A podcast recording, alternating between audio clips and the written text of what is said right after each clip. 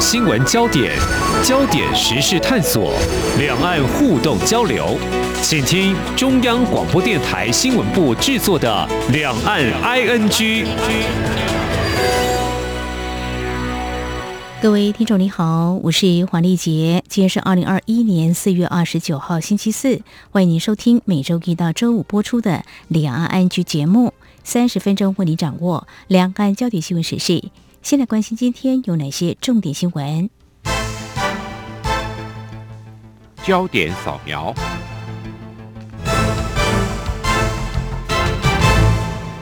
首先关心疫情，中央流行疫情指挥中心今天公布，国内新增两例境外移入 COVID-19 确诊病例，自菲律宾以及墨西哥入境。另外，国内新增两例本土及异地调查中 COVID-19 确定病例，而目前累计一共有一千一百二十一例确诊。至于中国大陆，中国官方发布，在昨天二十八号新增 COVID-19 确诊病例有二十例，全部都是境外移入，其中浙江就有十一例。而截至昨天晚间为止，中国国大陆累计报告确诊病例九万六百四十二例，香港累计确诊一万一千七百五十五例，澳门累计四十九例。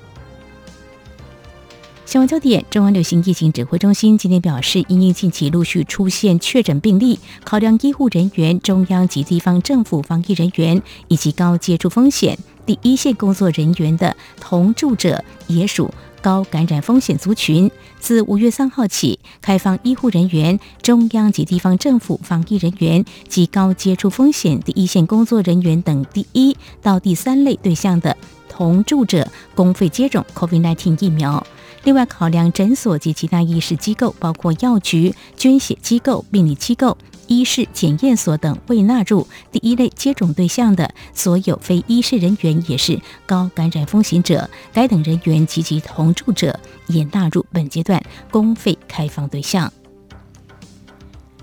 行政院会今天通过《陆海空军刑法》部分条文修正草案，增订现役军人泄露或交付军事机密给外国政府、人民、大陆地区人民、香港、澳门居民或其派遣之人，将处五年以上最高十二年以下有期徒刑；如果涉及绝对机密者，加重其刑二分之一。这次修法将现役军人泄露或交付军事机密区分为三个层次，包括一般人、敌人或是其派遣之人，以及外国政府、人民、大陆地区人民、香港、澳门居民或其派遣之人。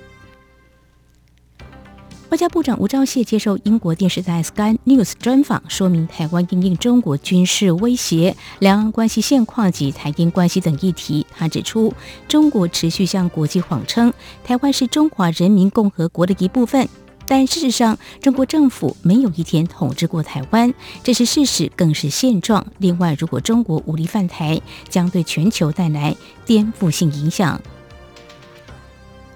国民党主席江启臣上任之后，提出基于中华民国宪法的九二共识。而在今天，他接受广播节目专访，表示这至少能够让大家回到九二共识基础上。但对国民党来说，未来的两岸政策绝对不是只有九二共识。一方面要将九二共识说清楚，二方面对于两岸的看法，该提出的还是要提出。他也说，只要对台湾有利，有机会，他不排除访问中国大陆。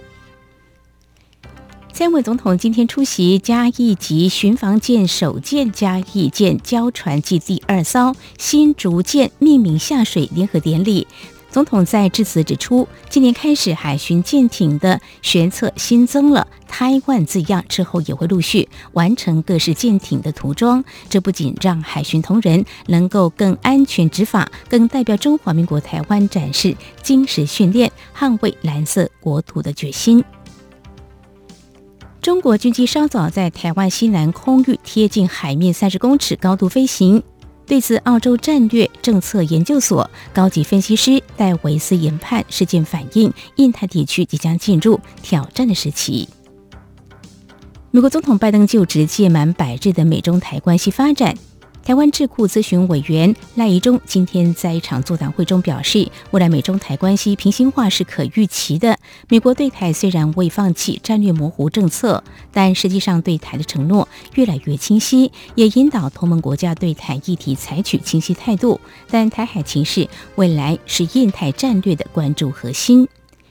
此外，今年是中共建党百年，台海情势引发关注。战略学者苏子云今天表示，中共在未来三到五年还没有能力拿下台湾。如果中共动手，建党百年恐怕会成了百年已满。但从客观战争史来看，仍有战略突袭的可能。因此，台湾不能妄自菲薄，准备的越多，战争可能性就越低。综合新华社二十一世纪经济路媒报道，中国在今天上午十一点二十三分成功发射搭载天河核心舱的长征五号 B 遥二运载火箭，象征中国载人太空站正式进入组装建造阶段。中国的载人航天工程一九九二年立项后，采三步走发展策略建造太空站，以便拥有较大规模、长期有人的太空设施，是中国官方最终目标的第三步。台湾经济研究院今天公布，三月制造业景气灯号再度转为代表景气扬升的黄红灯，信号值大增三点零八分，是今年以来第二颗黄红灯。台经院分析，制造业厂商产能满载，加上在去年基期低的情况下，上半年制造业表现可期，有机会亮出繁荣红灯。美国贸易代表戴奇二十八号表示，华盛顿正在密切审视川普政府和中国签订的贸易协议，以确保北京履行条约。美国在去年的一月签订所谓的第一阶段贸易协议，北京承诺二零二零和二零二一年间加码购买两千亿美元的美国产品和服务。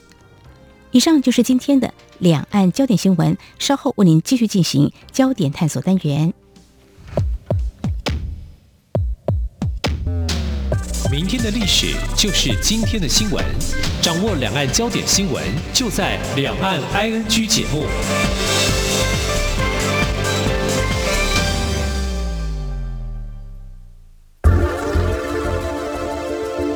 最热门的新闻，最深入的探讨，焦点探索。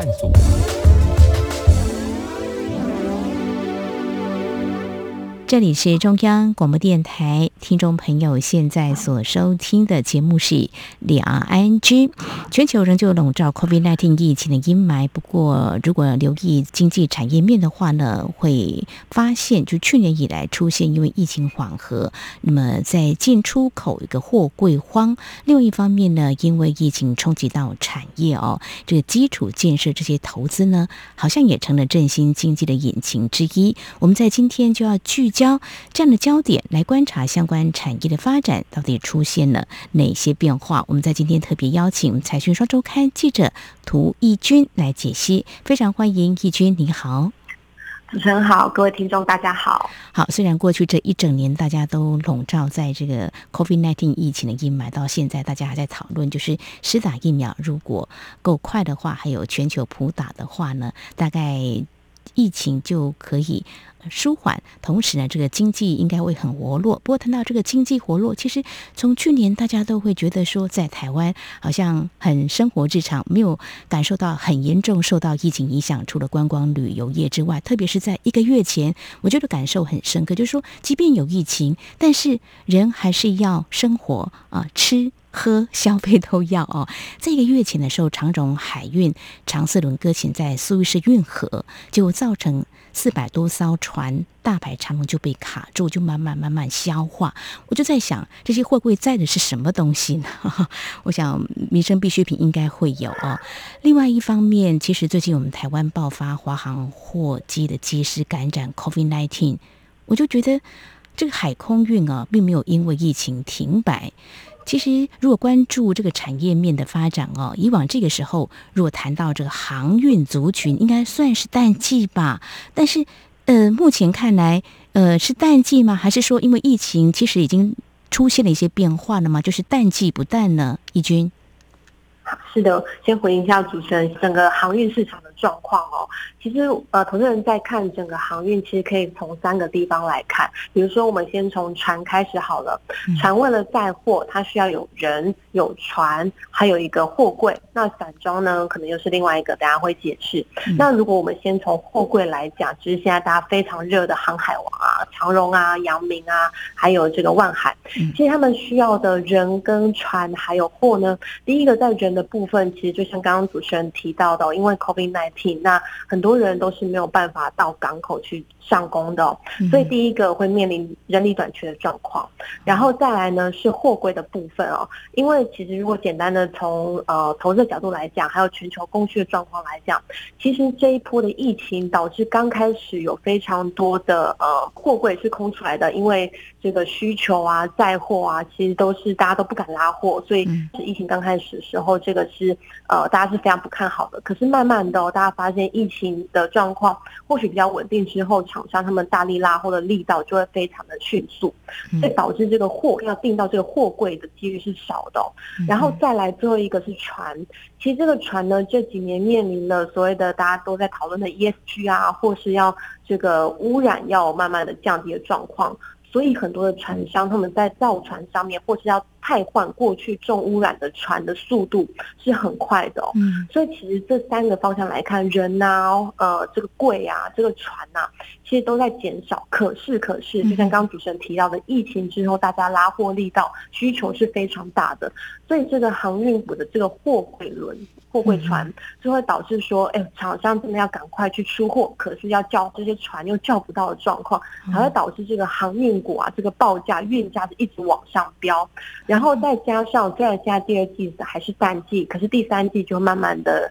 呃来到了这个货柜的旺季。嗯，那在这个第二季淡季的时候，就已经开始面临了这个疫情好转。需求大爆发的状况，那到第三季哇，那真的市场上就会觉得这个呃货柜族群真的是不可限量。那其实散装。其实简单来讲，也是面临的这样的状况，就是供给跟需求端供不应求状况非常非常严重，所以这个运价不断的往上攀升，所以才会导致像大家现在也常提到的啊，惠阳啊、裕民啊，他们的价格股价都是不断往上走，所以其实大概是这个状况造成了航运现在其实非常非常热。好好啊，这个情况呢，我们可以反映到这个股市的投资力道，大概就可以知道这样的一个情况。所以看来第二季、第三季或许还会有不错的表现喽。看来是可能供不应求嘛，哈。不过我也呃好奇，就是说这个油价的涨跌的情况，会不会对这个航运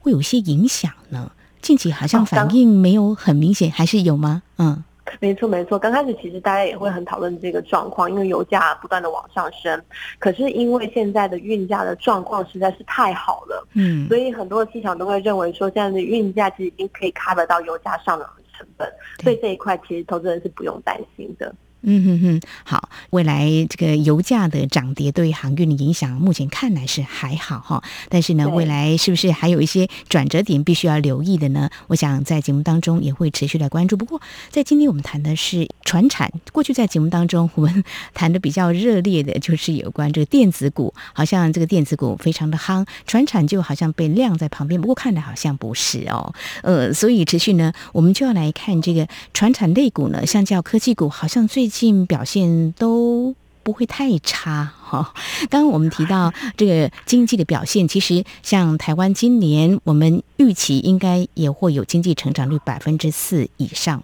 哦。那美国的话是嗯全球的经济发展的重要指标，因为目前他们施打疫苗的情况不错，所以呢，在今年呃预料他们可能会有百分之六。以上的经济成长率，那么比较重要的一点就是说，我们谈到这个呢，就看到美国的经济在疫情之下饱受一些冲击还是有的，但是呢，他们提出大笔的基础建设这个部分，是不是也对全球的经济都有影响？比如说，基础建设要的是哪些的原物料？这个部分的话，我们怎么样来看相关的这个产业族群，在这方面是不是已经有受到的啊一些牵动呢？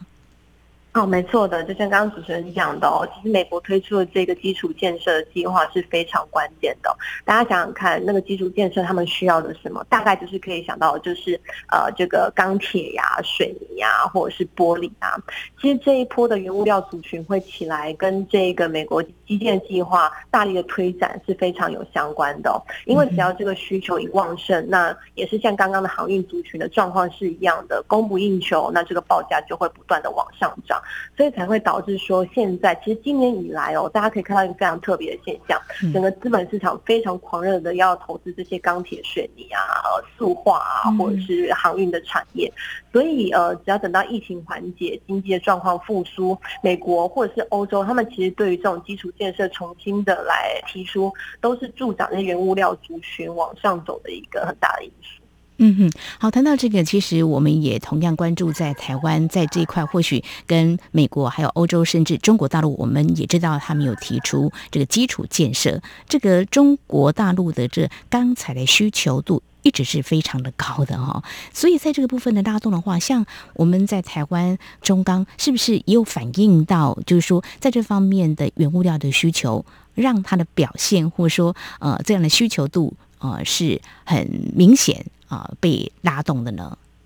是没有错的。我们先从其实中钢最近表现，或者说整个钢铁族群表现会非常的好。其实有两大块了。我们先从我们自己国内来讲哦，嗯，就是其实疫情刚开始的时候，台湾真的是做的最好的国家。所以我们当时呢，非常多的台商，诶，刚好碰到美中贸易战还在持续打的状况嘛，有非常多的台商呢就回流，那想要在台湾做更多的基础建设。美国有很多的大厂也来台湾投资，所以导致当时哦，虽然疫情非常的恐。慌，但是呃，在基础建设这边呢是非常热络的，所以我们在呃整个采访过程中就有发现，其实，在从去年第三季、第四季开始哦，这个钢铁厂他们的需求已经非常非常的旺盛了。嗯，但是当时那个整个市场都还在封电子股，所以在资本市场还没有反映这件事情。不过钢铁业者都已经看到了国内的需求已经非常热络了。然后再来呢，就像刚刚主持人提到的，中国是整个全世界的钢铁的需求大国，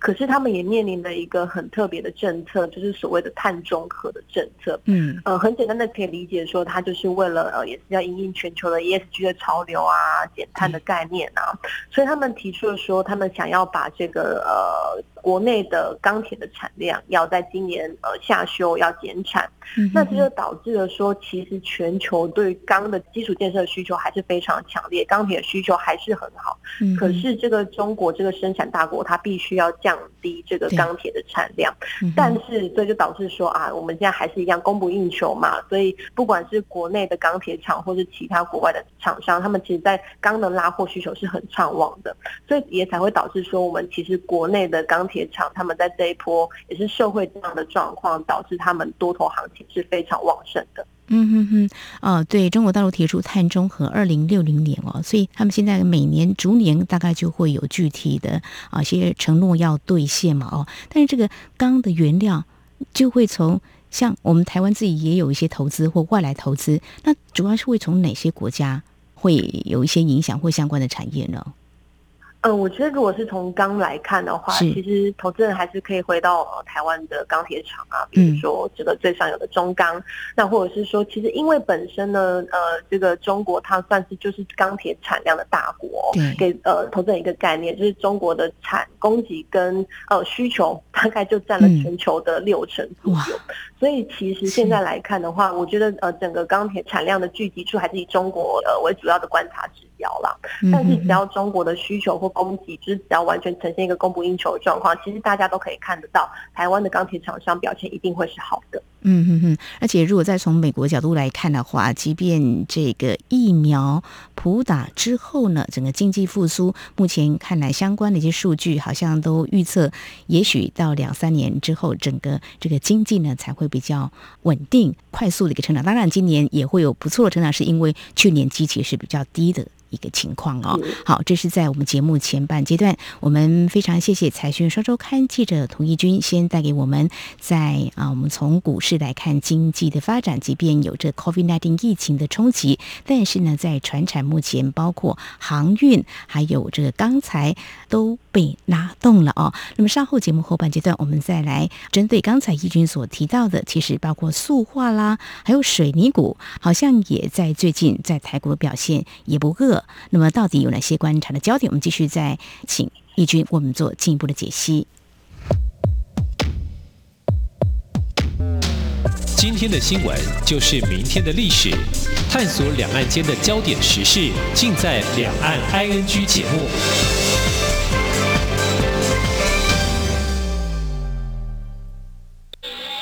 这里是中央广播电台台湾之音。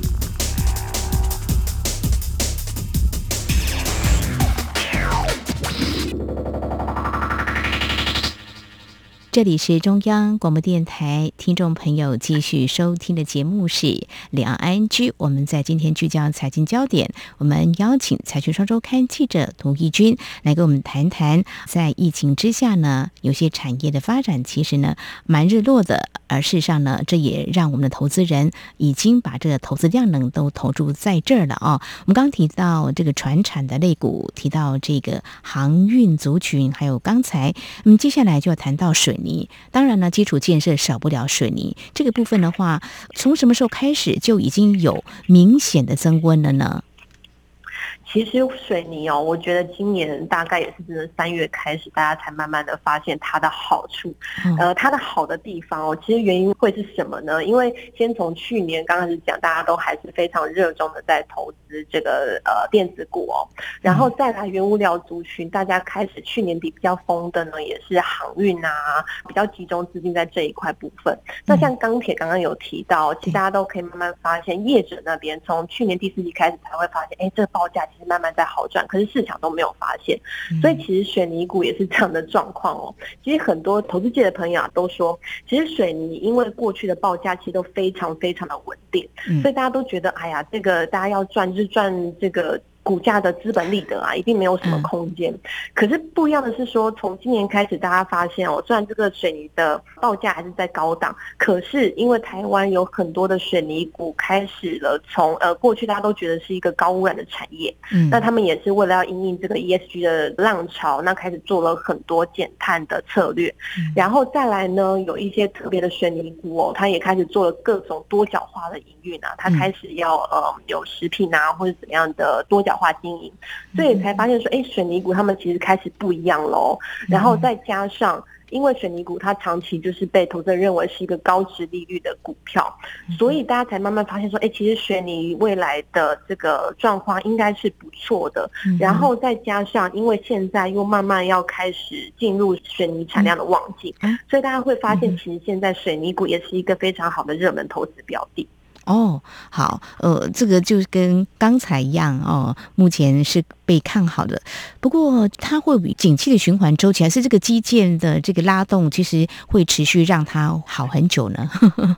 呃，是的，就像刚刚主持人讲到，其实刚刚谈到的各个原物料族群哦，就还是像是过去大家认为的景气循环股。嗯，可是这一波真的很不一样的，就是这个基础建设的实施，其实真的，你看美国、中国、欧洲，全世界都在疯狂的在疫情过后要封这个基础建设哦。所以虽然呢，这个景气循环股的这个特质还是不会改变的，可是只要这一波的基础建设并没有停止的状况之下，这些原物料族群真的都是后市还是很。可以起来的。嗯哼，好，刚才水泥还有航运都是。再来，刚刚你有提到这个塑化，呃，因为疫情被拉动了吗？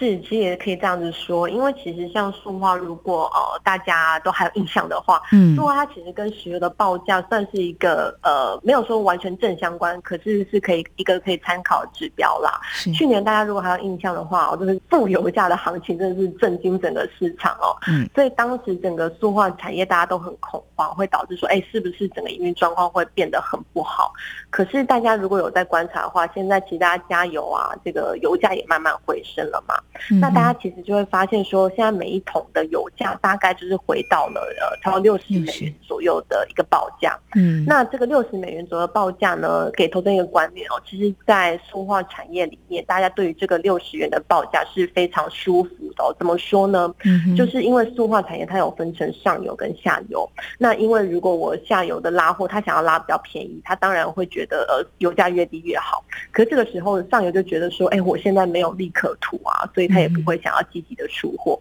但是如果当油价来到这个六十元左右的关卡的时候，其实对于不管是上游或是下游都是一个很好的状态，就是上游会愿意出货，那下游也愿意补货，然后再刚好碰上这个疫情也真的很关键啦，因为去年真的大家的拉货状况就是也不是很积极，因为也很怕疫情会持续到什么时候，大家也不知道。可是现在疫情慢慢缓解了之后，下游对于上游的石化原料他们的拉货也会越来越积极，所以导致了现在整个塑化产业的呃供应链的整个供需是重新调整。以前都会说上瘦下肥，或者是下瘦就会是上肥，可是现在不是哦，就是整个石化塑化产业它是上肥是下肥，等于是说嗯整个油价现在在这个关卡就是呃对于上游或下游的塑化产业都是很好的状况，所以油价来讲，呃应该说整个塑化产业来讲，其实现在也是非常乐观的。嗯，刚刚义军提到说，现在每桶这个石油报价是六十嘛，哦，那如果说再高一点的话，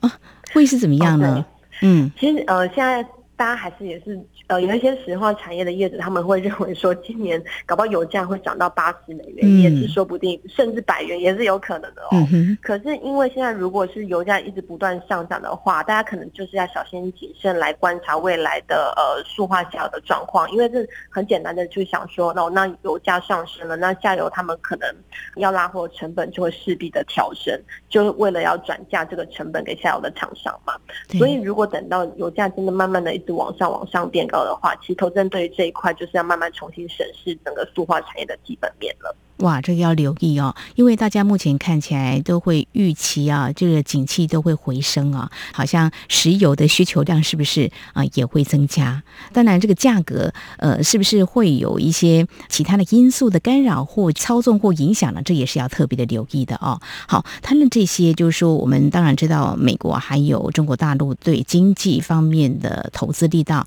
是很重要的关键。不过回到我们说股市是经济的橱窗哦，目前看来法人的动向有哪些必须要注意的呢？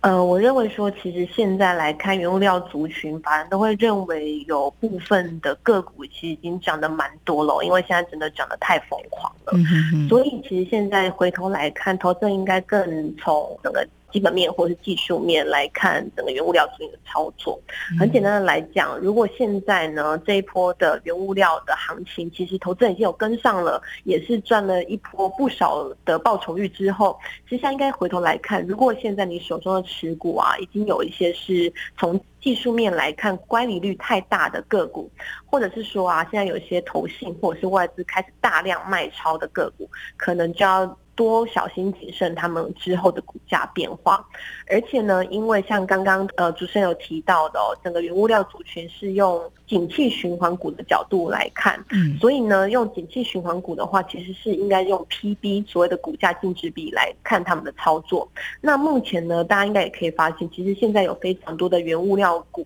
他们的 PB 已经非常的高了所以这个时候投资人应该去看的是说，像他们 PB 跟过去的历史的 PB 来比较，是不是过高？那这个过高之后，是不是真的呃未来的基本面可以支持它这么高的股价净值比？嗯这也是投资人未来该继续买，或者是要抱着，或是买卖的呃卖出的这些在审慎投资策略的时候，都是要非常注意的。嗯哼，有哪些数据可以让我们投资人做一点功课来做一些观察的？除了法人动向，嗯。OK，嗯，我我觉得大家其实从可以先来看目前的，就像刚刚提到的那个 PB 的这个数字哦，因为其实像大概二零一零左右的时候，那一波原物料族群也是涨得非常的凶悍哦。嗯哼哼，所以大家可以先去观察目前除了个股的法人动向之外，可以比较现在目前的 PB 的状况，跟对比二零一零年的呃 PB 的状况。如果个股的 PB 跟过去那个十年前的 PB 真的是差太多的时候哦，嗯投资人真的就是应该要多多小心一些。